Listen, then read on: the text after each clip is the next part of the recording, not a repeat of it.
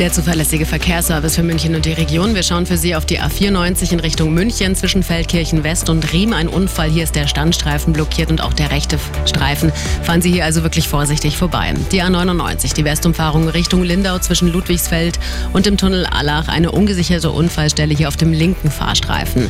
Der mittlere Ring. Hier haben wir im Luise-Kieselbach-Tunnel mehrere Spanngurte auf der Fahrbahn. Auch hier also wirklich aufpassen.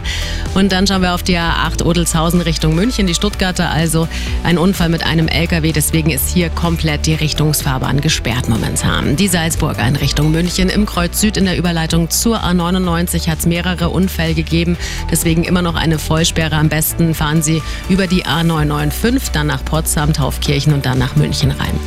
Die A9 in Richtung München zwischen Eching und dem Kreuz Nord. 10 Kilometer Stau. Hier stehen Sie immer noch 40 Minuten. Auch in der Gegenrichtung ein Stau.